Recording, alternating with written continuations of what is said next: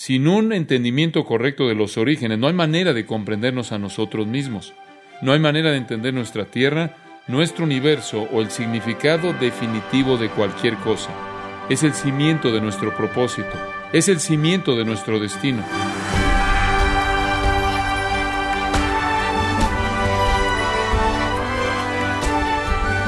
Le damos las gracias por acompañarnos en esta edición de Gracia a vosotros con el pastor John MacArthur.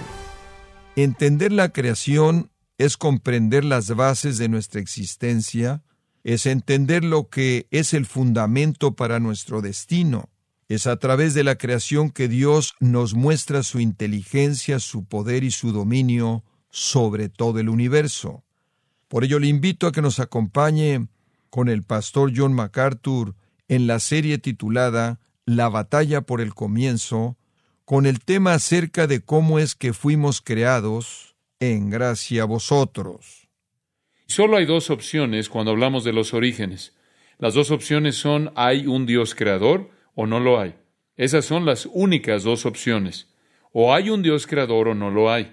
Si no lo hay, entonces todo es el resultado imposible, irracional del azar. Si por otro lado hay una inteligencia creadora, si hay un Dios creador, entonces la creación es comprensible, es posible, es racional. E inclusive los científicos que han dejado su huella en el mundo científico, aquellos que piensan honestamente y hacen confesiones honestas acerca de los orígenes, les van a decir que debe haber una inteligencia creadora. Inclusive Einstein dijo eso. Recientemente, el científico bien conocido que enseña en la Universidad Ley en Pensilvania, ha escrito un libro llamado La caja negra de Darwin. Él es un científico, no es cristiano, pero él dice, miren, aquí está el asunto, esta es la realidad. No hay explicación para este universo fuera de un creador inteligente. Eso es lo único que tiene sentido. Darwin explicó el universo puramente en base a la apariencia externa, pero la ciencia que va a mayor profundidad entonces se ve forzada a llegar a la conclusión de un Dios creador. Detrás de este universo complejo hay un ser incomprensiblemente inteligente y poderoso que hizo todo.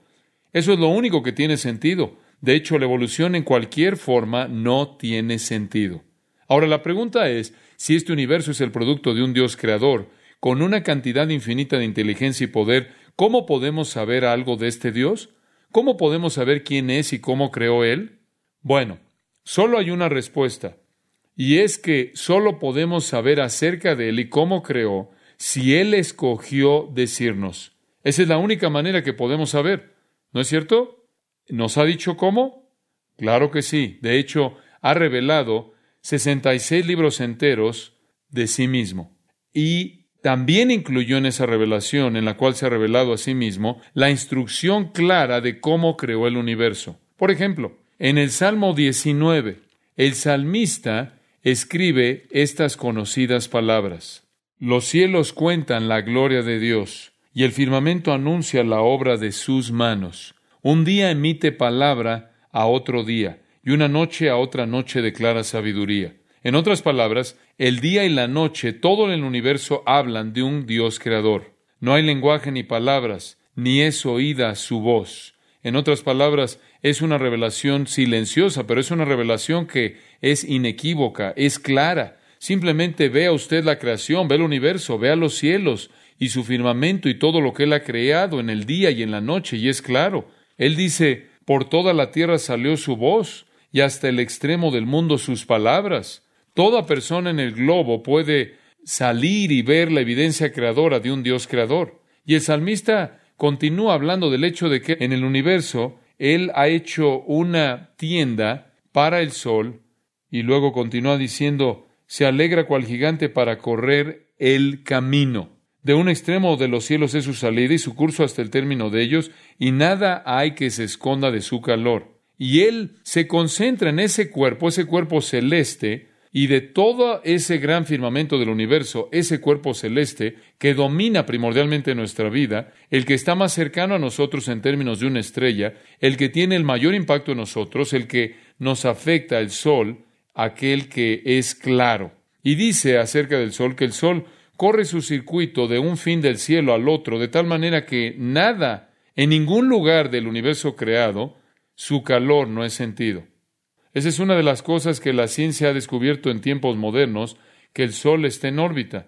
Hablamos de el Sol como el centro de nuestro sistema solar y todo girando en órbita alrededor de él, pero necesitas saber que la ciencia ha descubierto que el Sol en sí mismo tiene una órbita y esta órbita va de un fin del espacio infinito al otro. El Sol se está moviendo y jalando a nuestro sistema solar entero junto con él. Realmente no está más fijo que las cosas que giran alrededor de él tampoco están fijas.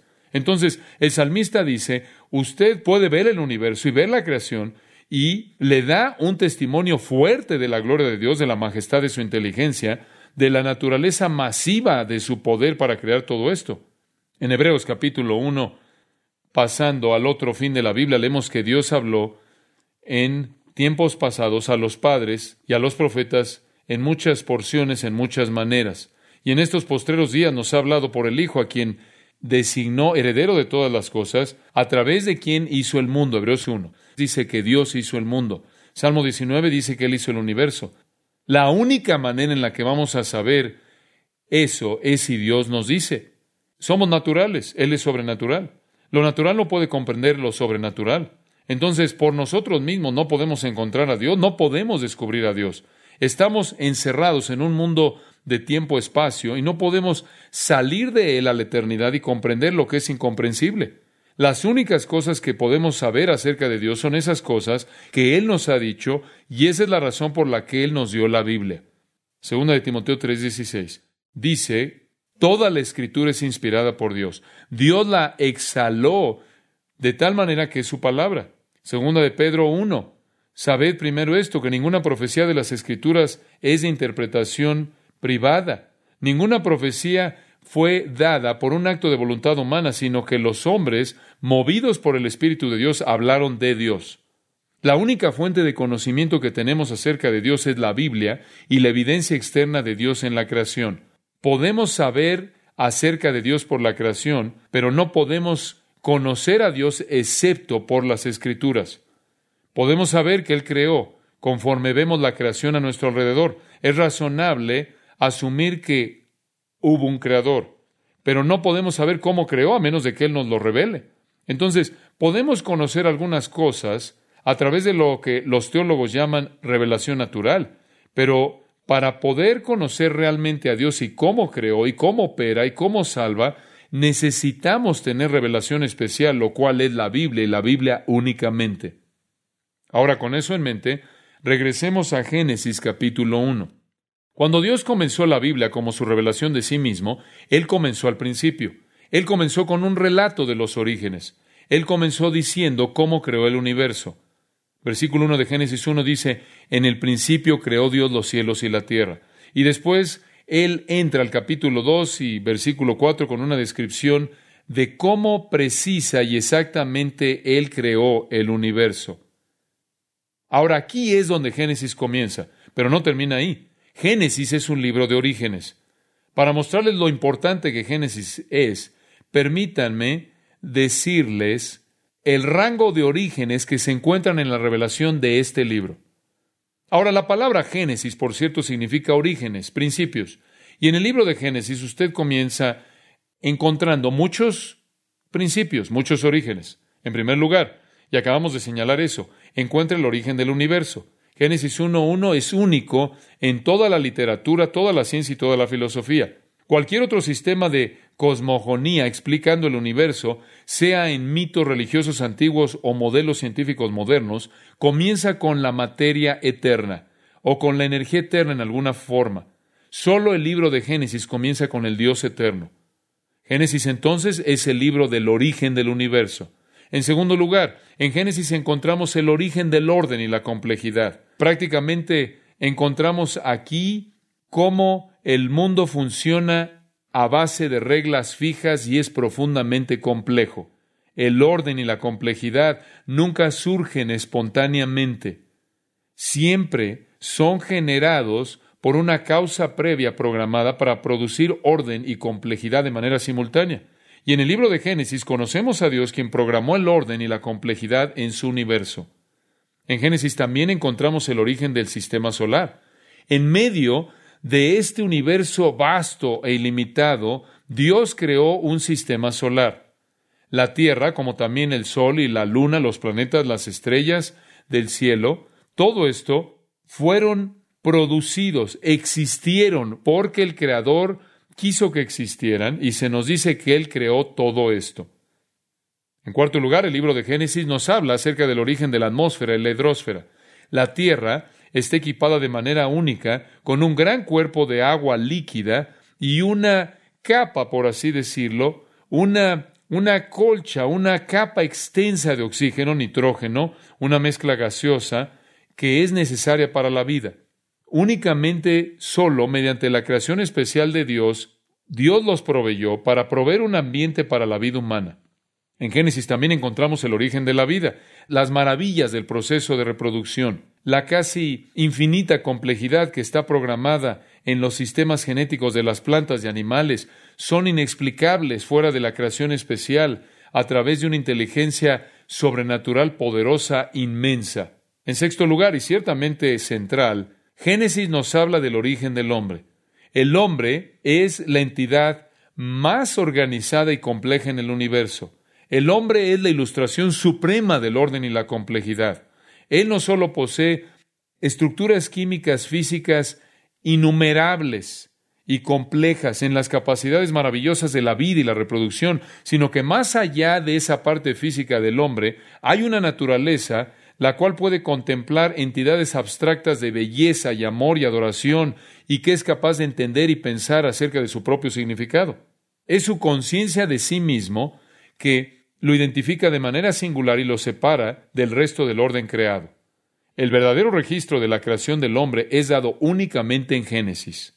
En Génesis usted también encuentra el origen del matrimonio, la institución universal, única, asombrosa, estable del matrimonio y el hogar y la cultura monógama, patriarca, social, es definida y descrita en Génesis como siendo ordenada por el Creador y la poligamia y el infanticidio y el matriarcado y la promiscuidad y el divorcio y el aborto y la homosexualidad y todas esas corrupciones se desarrollaron después de la caída, corrompiendo el orden inicial de Dios. En el libro de Génesis usted también encuentra el origen del mal, el origen del mal físico y moral en el universo es explicado en Génesis como un tipo de estorbo temporal en el mundo perfecto de Dios, permitido por Dios como una concesión al principio de la libertad humana y la responsabilidad humana, y también para manifestarse a sí mismo como redentor de pecadores, como también creador. También encuentra, número nueve, en el libro de Génesis, el origen del juicio sobre el mal. Todas las formas de la ira de Dios son echadas a andar e ilustradas en Génesis. Y también número 10, en el libro de Génesis usted encuentra el origen de la salvación por gracia a través de la misericordia de Dios y un sustituto.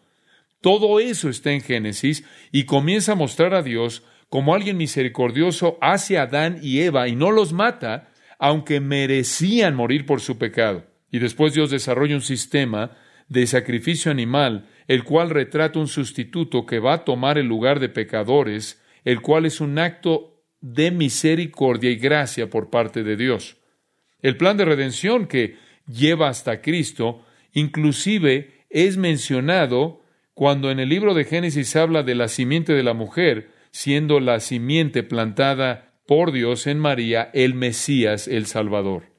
Es en el libro de Génesis que encontramos el origen del idioma. Usted sabe, una de las cosas con la que la evolución se ahoga todo el tiempo es cómo puede usted pasar de monos al hombre, no solo haciendo una transición física, sino desarrollando el idioma.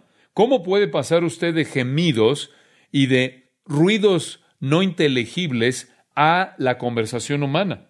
Newsweek estaba tratando de presentar un artículo para responder a eso y simplemente era absurdo y sin dirección alguna y era increíble el vacío, el espacio entre los gemidos instintivos, irracionales de los animales y la comunicación inteligente, abstracta, simbólica del hombre es absolutamente imposible de explicar por un proceso evolutivo. Y el libro de Génesis no solo describe el origen del idioma en general.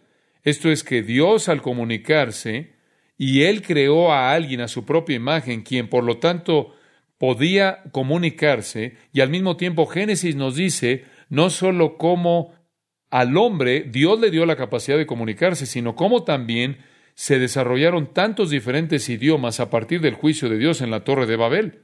Eso también está en Génesis.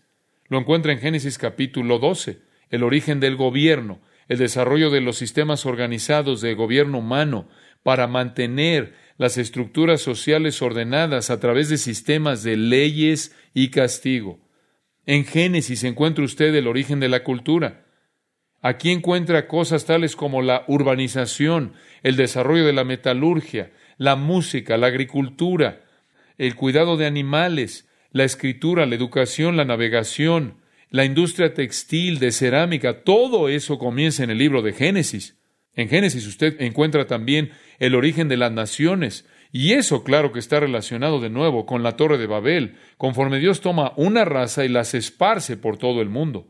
Esa es la única fuente que jamás encontrará de cómo es posible que tengamos a tantas diferentes personas esparcidas por toda la tierra con diferentes idiomas y culturas. En el libro de Génesis se encuentra también el origen de la religión. Tanto de la religión verdadera como las religiones falsas aparecen. En primer lugar, en el libro de Génesis, sistemas organizados de adoración y conducta, el origen del hombre siendo prácticamente la característica única de la propia conciencia del hombre en su capacidad de comprender a un Dios y estructurar un sistema de respuesta al Dios que él cree que existe. Y todo eso aparece en Génesis. También usted encuentra de manera significativa, número 16 en mi lista, el origen del pueblo escogido Israel, quienes fueron el medio por el cual la revelación de Dios llegara a todo el mundo. Fue Israel que fue el pueblo de Dios a través de quien él dio su revelación y a través de quien su pacto salvador vino en Génesis 12 a Abraham. Ahora, cuando usted habla de orígenes, va a tener que regresar a Génesis. Todo lo que usted puede saber acerca de cómo Dios creó es lo que Él dijo. Eso es lo único que puede saber. Y si usted no cree lo que Él dijo acerca de la creación, ¿qué tipo de precedente ha usted establecido para el resto de la Biblia? ¿Y qué hay acerca del fin? ¿Sabe cómo termina toda la historia redentora? ¿Sabe cómo termina la historia de la humanidad entera? Termina, de acuerdo con segunda de Pedro, cuando el Señor disuelve el universo. Me gusta usar esa palabra. E inmediatamente después de eso dice Apocalipsis que Él crea un qué? Un nuevo cielo y tierra nueva. Permíteme hacerle esta pregunta.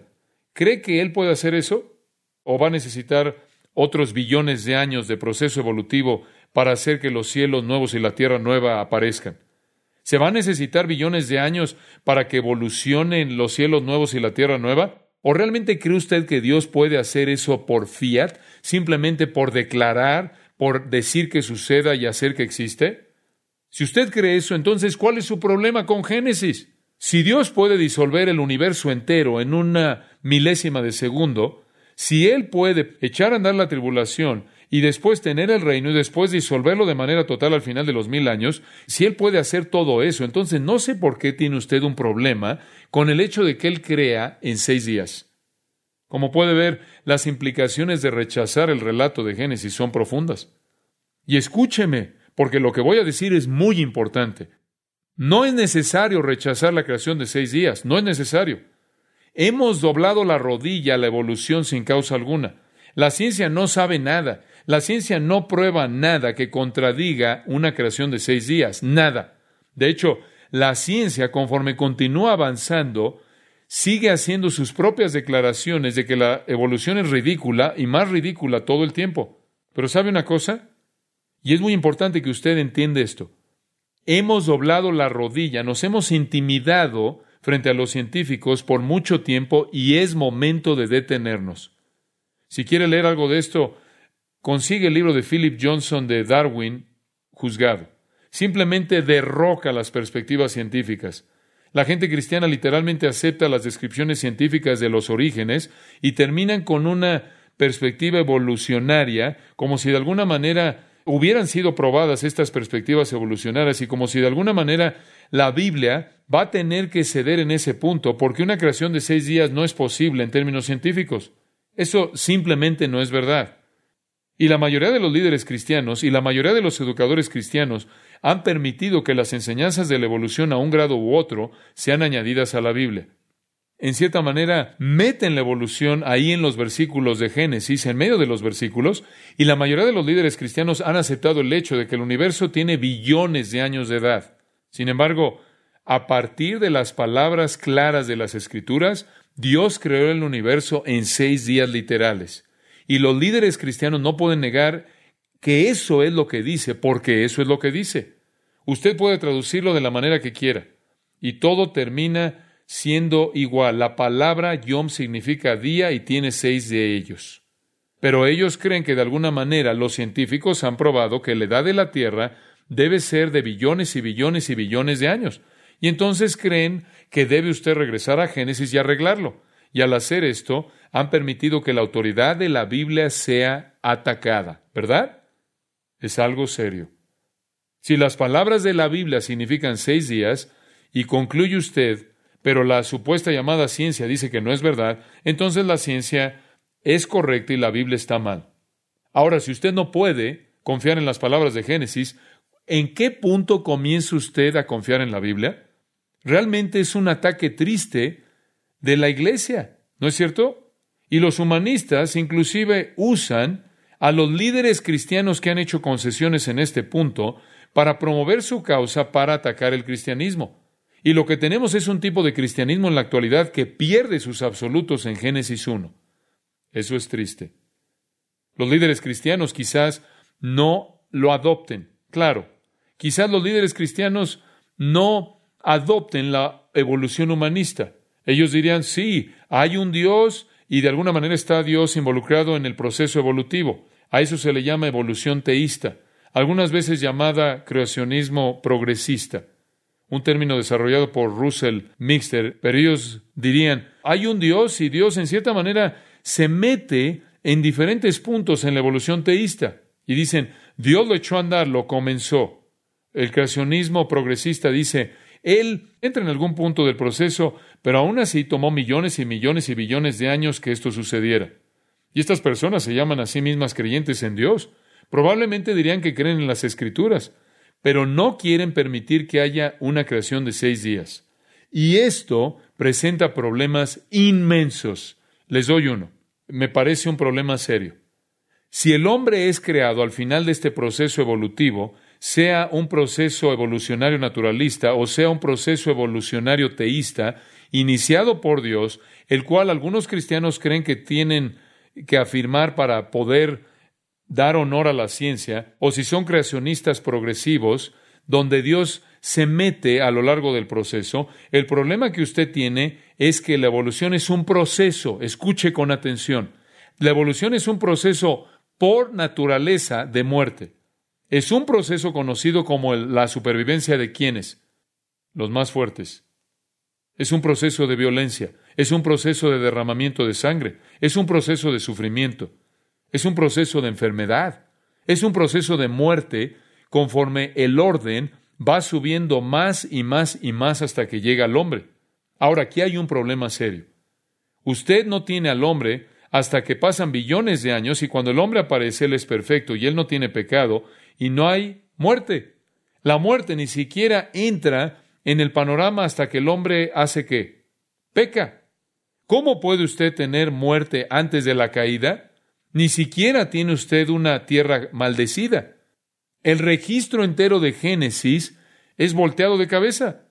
Si ha habido todo tipo de muertes en estos billones de años de proceso evolutivo, entonces, ¿qué hizo el pecado al mundo que ya no había sido hecho?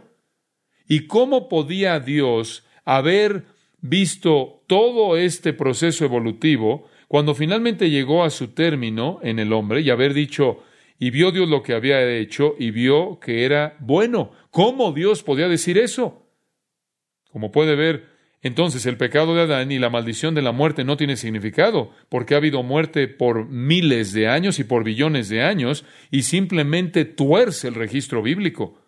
Porque lo que usted tiene en Génesis es un mundo perfecto hasta que Adán cae en pecado y Dios maldice el universo y entonces viene la muerte y la enfermedad y el sufrimiento y la violencia y el derramamiento de sangre y no antes. La evolución no tiene sentido en esa perspectiva. Y usted sabe, los cristianos salen y dicen, hombre, Estamos aquí luchando contra el aborto y contra la homosexualidad y vamos contra la eutanasia y contra el genocidio y usted sabe, estamos contra los males morales de la sociedad, etcétera, etcétera, etcétera. ¿Por qué estamos contra esas cosas? ¿Por qué nos oponemos a eso? ¿Me puede decir por qué? ¿Por qué nos oponemos a esas cosas? Deme una razón. Aquí está, porque están prohibidas en las escrituras, ¿no es verdad? La única razón por la que estamos en contra del aborto es porque Dios está en contra de él. ¿Cómo lo sabemos? Porque está en la palabra de Dios. La razón por la que nos oponemos a la homosexualidad, el adulterio, etcétera, etcétera, es por la Biblia. Como puede ver, estamos de pie en la Biblia. Nos aferramos a la Biblia. Pero el problema es que no queremos aferrarnos a las escrituras en Génesis. Y entonces tenemos problemas cuando hablamos de que la Biblia es la autoridad o no. ¿Qué cree usted que piensa el mundo que nos ve acerca de nuestro compromiso con las escrituras? Bastante selectivo, ¿no es cierto?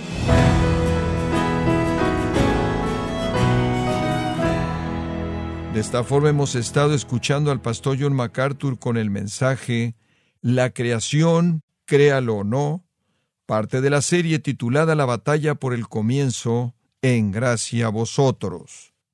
Estimado oyente, quiero recordarle que el pastor John MacArthur ha escrito el libro La batalla por el comienzo, que habla de la creación en donde detalla mucha de la información acerca de este tema. Puede obtenerlo en gracia.org o en su librería cristiana más cercana, el libro La batalla por el comienzo. También quiero recordarle que puede descargar en audio transcripción los sermones de esta serie La batalla por el comienzo, así como todos aquellos que he escuchado en días, semanas o meses anteriores, en gracia.org.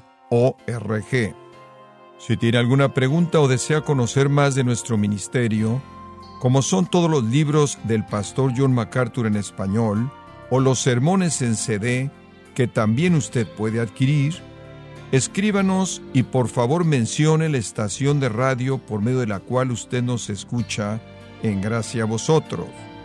Es importante conocer no solo el país y ciudad de donde usted nos escucha, sino también la radio. Para quienes contactan nuestro ministerio por primera vez, pueden solicitar una copia del mensaje de promoción sin costo alguno, un mensaje por oyente únicamente. Si usted vive en los Estados Unidos o Puerto Rico, escríbanos a Gracia Vosotros, P.O. Box 4000 Panorama City, California 91412. O puede escribirnos a través del siguiente correo electrónico radio arroba gracia punto org. Le damos las gracias por su tiempo y sintonía en nombre del pastor John MacArthur y del personal. Y le comento que estamos orando para que Dios continúe extendiendo su gracia en usted mientras nos acompañe en la próxima edición para continuar desatando la verdad de Dios un versículo a la vez, aquí en gracia a vosotros.